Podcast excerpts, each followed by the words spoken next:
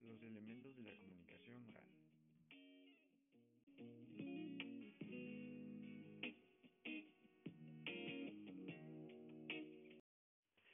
Para introducir el tema es importante definir el concepto de la comunicación oral. La comunicación oral depende de dos personas o más para transmitir un determinado mensaje y puede variar según el tono, el volumen, la velocidad y la calidad con la que se comunica. Además, algunas de estas características de esta comunicación son las siguientes, que son de carácter fugaz, es decir, que no se guardan. Presentan errores como los diminutivos o muletillas y también son rápidas de intercambiar la información entre unos a otros. Ahora hablaremos de los siete elementos de la comunicación oral fundamentales para llevarse a cabo. 1. El emisor no es más que la persona que emite el mensaje. 2. El receptor es la persona que recibe el mensaje. 3. El mensaje es toda la información que es dada por el emisor. 4. Es el canal, que en sí es el ambiente en el que se desarrolla la transmisión del mensaje por ejemplo, el teléfono, si es que es una conversación cara a cara, en este caso el aire. Ahora el código. El código es la lengua o el idioma en el que se está siendo transmitido el mensaje. 6. La situación. La situación es el contexto en el que se da la comunicación y aquí influye la interpretación del mensaje. Por último, las posibles interferencias o ruidos.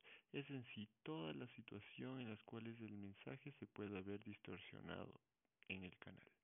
A continuación revisaremos un ejemplo de la comunicación oral. Oye Miguel, he pensado en regalarte algo en estas navidades.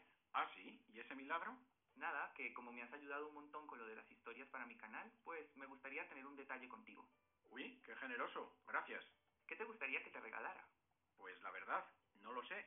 Me has tomado por sorpresa. ya, pero seguro que algo tienes en mente. Pues sí, pero es algo caro y no quiero abusar. ¿Qué va? Dime qué quieres. Vale, pues me gustaría tener el último iPhone.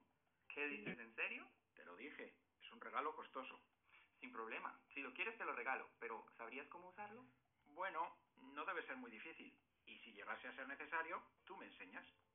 Ahora sí creo que estás abusando. No creo que tenga tiempo para eso. ¿Quieres que te siga ayudando con las historias? Obviamente. Ah, bueno, pues entonces seguro que encontrarás el tiempo. Manipulador. En este ejemplo podemos apreciar al emisor y al receptor, el mensaje que era el regalo que pedía el amigo. En el caso del canal podemos apreciar que es una comunicación cara a cara en donde influye el aire. En código tenemos al idioma español, en el cual los dos se están comunicando.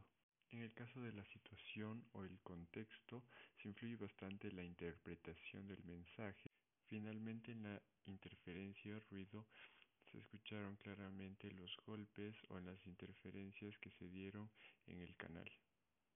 Y así llegaríamos al final de este podcast en donde hemos revisado los elementos principales de una comunicación oral. Gracias.